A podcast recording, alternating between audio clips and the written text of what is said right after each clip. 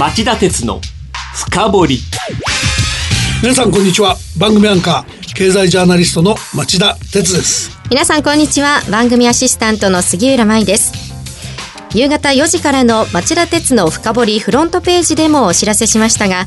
今日は2019年株主総会レポート。不祥事がきっかけでガバナンスを問われる上場企業が続出と題してお送りしますはい、えー、4時からの番組でもお話したように昨日は今年の上場企業の定時株主総会開催のピークでした。昔ながらの総会屋はほぼ一掃されたものの、えー、企業にとってやっぱり不祥事はタブーです。今年の株主総会でも日産自動車や野村証券駿河銀行レオパレス21といった企業が不祥事をきっかけにえー、ガバナンス企業統治の状況を株主から厳しく問い詰められるケースが相次ぎましたその一方で業績配当取締役候補役員報酬環境に配慮した取り組みなど実にさまざまな企業を取り巻く問題について株主が積極的に提案するケースが目立ったのも今年の特色です。ただ今週は G20 大阪サミットや参議院議員選挙の実質スタートなどこの番組で取り上げたいようなニュースが多かったように思うんですが、はい、あえてこのテーマを選んだのはなぜですか？あの確かにおっしゃる通りいろいろあるんですけど、うん、他のテーマと違って株主総会っていうのはこのシーズン逃すとなかなか取り上げにくいんで、うん、まあ、今日はあえて、えー、これ取り上げてみようかなと思いました。なので身近な企業でどんな、えー、議題が取り上げられたのかそもそも株主総会って何みたいなことも含めて今年の状況を紹介しておきたいと思います。なるほど。まあ言われてみれば知っているようで意外と知らないのが株主総会かと思います。今日はそんな株主総会の今年の事情について CM の後町田さんに深掘ってもらいましょう。町田鉄の深掘今日の深掘り。本題に入る前にそもそも株主総会とは何なのか説明してください。はい。あの会社の所有者は誰かっていうと株主、うん、株主ですから、ええ、その株主と経営者が一堂に会する株主総会は企業の最高意思決定機関とされてます。で、すべての株式会社に年1回本決算の後定時総会をまた必要に応じて臨時総会をそれぞれ開く義務があります。一般的には何を話し合っているんですか？えっと、定時株主総会の場合ですけども、えー、開会して最初にやるのは業績報告です。で、その後、取締役の選任案や定款の変更案など、会社経営側の提案を説明し、株主から関連する質問や関連しない質問をしてもらい、経営側が答える形で質疑をします。そして、議案の採決をするっていう流れです。はい、で、まあ、昔と違って、今は丁寧に質疑をしようっていう会社が多いんで、10問ぐらいの質問を受け付けて、2時間前後かけて質疑応答するところが多くなってます。うん、昔は丁寧な質疑をやらなかったんですか？あの、昔はですね、ね、1970年代のことになりますけど、うん、総会屋って言われる人がたくさんいて、総会を混乱させたり、混乱、混乱させるぞと脅したり、逆に混乱しないように守ってやるぞ、などと言って、不当な利益、お金を得ようとすることが多かったから避けてたんですよね。で、今はもうその総会を排除するために、1981年から3回にわたって大きな法改正やっていて、ピークには1万人いると言われた総会屋が、今もう20人くらいしか残ってないって言われています。。なので昨今は総会屋が暴れたっていうニュースも聞かなくなりましたよね。そうですね。で、あの、総会シーズンですとか、集中日という言葉よく耳にしますが、実際は1日にどれぐらいの数の株主総会が開かれているんですか？東京証券取引所によると、昨日総会を開催したのは、3月期決算会社全体の、えー、31%にあたる719社でした。去年より6社減ってるんですけども、比率にすると全体の31%と横ばいだったんです。で、26日火曜日からの3日間で見ると、1523社が集中しました。で、総会が多かった頃は、あえて集中日に開くことで、複数の総会に出席できないようにする狙いがあった。で、今は対話重視になって、総会を集中日以外にしようとか、大勢の株主に来てもらうためにお土産配るなんていう例も珍しくないです。では今年不祥事を起こしたので集中日に総会を開いたという企業は多かったんでしょうか？まあ実際に不祥事を起こしてから変えるっていうのは集中日に開催場所を探すのが大変なんであのもともと何かあったら大変だから集中日にしとけっていう感じかと思いますけども、あのそれでもまあ不祥事があったところで集中日に開いたってところはありましたよね。あの例えばアパートの施工不良問題が発覚したレオパレス21あの集中日の昨日、えー、総会を開いて宮尾社長が冒頭で経営トップの意向ばかりを気にする企業風土が原因でこのような事態が発生したことを重く受け止めると謝罪しました。あとはその昨日は、えー、検査不正が発覚した鈴木や、えー、経営再建中のあけぼのブレーキ工業なんかも、えー、株主総会を開いてますね。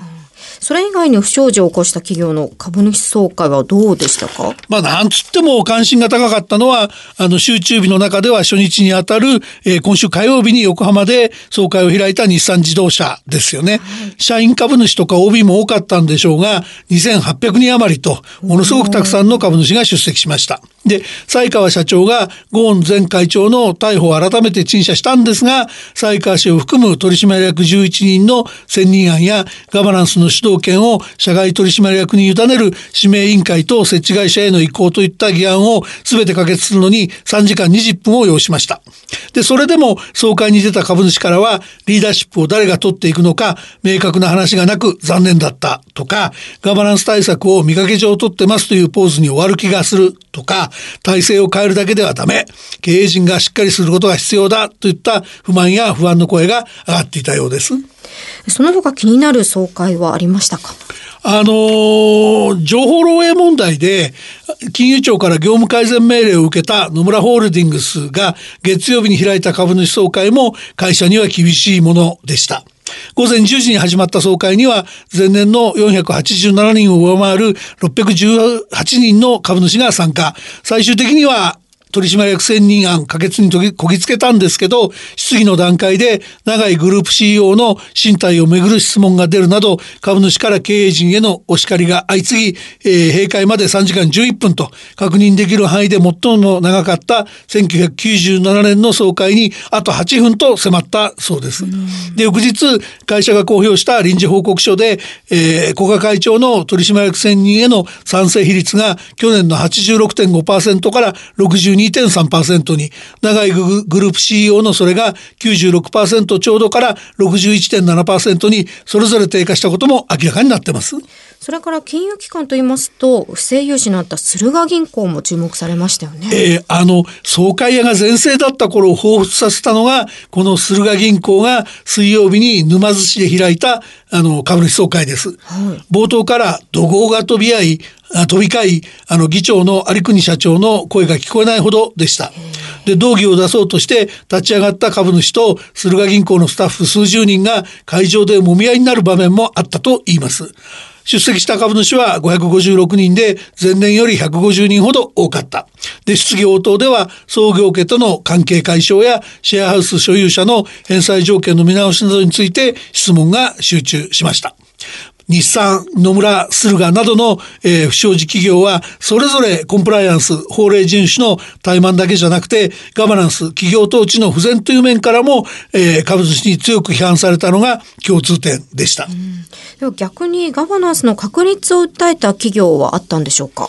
あの、二つありました。一つは以前粉飾決算に揺れた東芝で黒谷会長が水曜日の総会で様々な知見の方に入ってもらい東芝を鍛えていただくと訴えて社外取締役の人数を7人から10人えー、そのうち、えー、外国人を4人にする取締役選任案の可決にこぎつけました。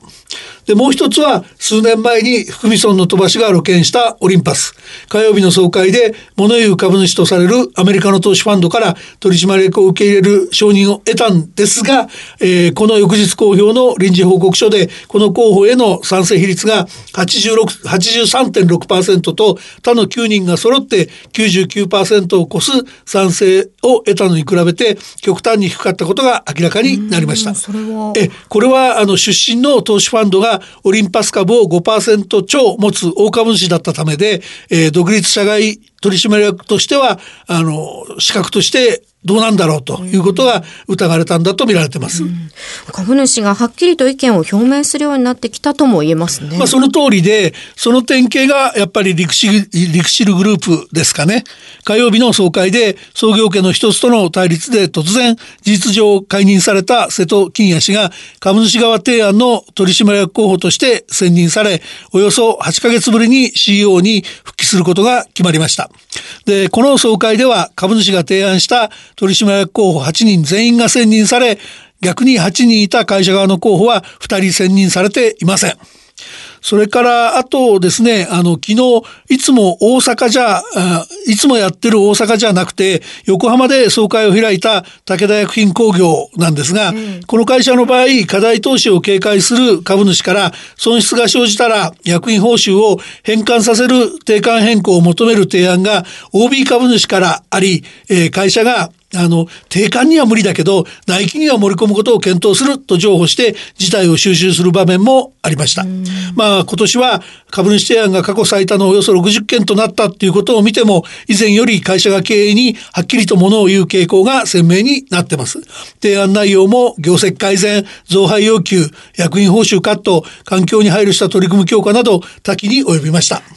その他株主総会関連の話題はありますか？そうですね。あの、じゃあちょっとここで杉浦さんにクエスチョンなんですけどね。はい、あの、さっきの、あの、横浜でやった武田薬品工業だけじゃなくて、G20 大阪サミットの交通規制で株主が混乱しないかを懸念して、あの、会場を変えた大阪の会社がもう一社あるんですけど、有名会社なんですけど、わ、え。え、かりますか？大阪の企業と言いますと、パナソニックですか？あ大正解ですね。あの、例年パナソニックは大阪城ホールでやってるんですけども、えー、今年は神戸市の神戸国際展示場に変更しました。それから、あの、シャープを傘下に置く台湾の本杯精密工業の、えー、総合社テリー・ゴー会長なんですが、えー、こちらも先週金曜日、えー、台湾で株主総会をやってるんですが、えー、テリー・ゴー会長は、総裁選挙に立候補するんで退任すると宣言、えー、後任に半導体部門のトップが、えー、就任することになったなんていう話も総会の話題の一つとしてありました。うん、台湾総統選挙です、ね、あ、ごめんなさい。総統選挙ですね。ごめんなさい。さまざまな話題があった株主総会でした。以上、今日の深掘りでした。今日は2019年株主総会レポート不祥事がきっかけでガバナンスを問われる上場企業が続出と題してお送りしました。番組への感想、質問などがありましたら、ラジオ日経ホームページ内の番組宛てメール送信フォームからメールでお送りください。えー、番組を聞きのあなた、来週も徹底的に深掘ります。それではまた来週夕方5時35分にお耳にかかりましょう。さようなら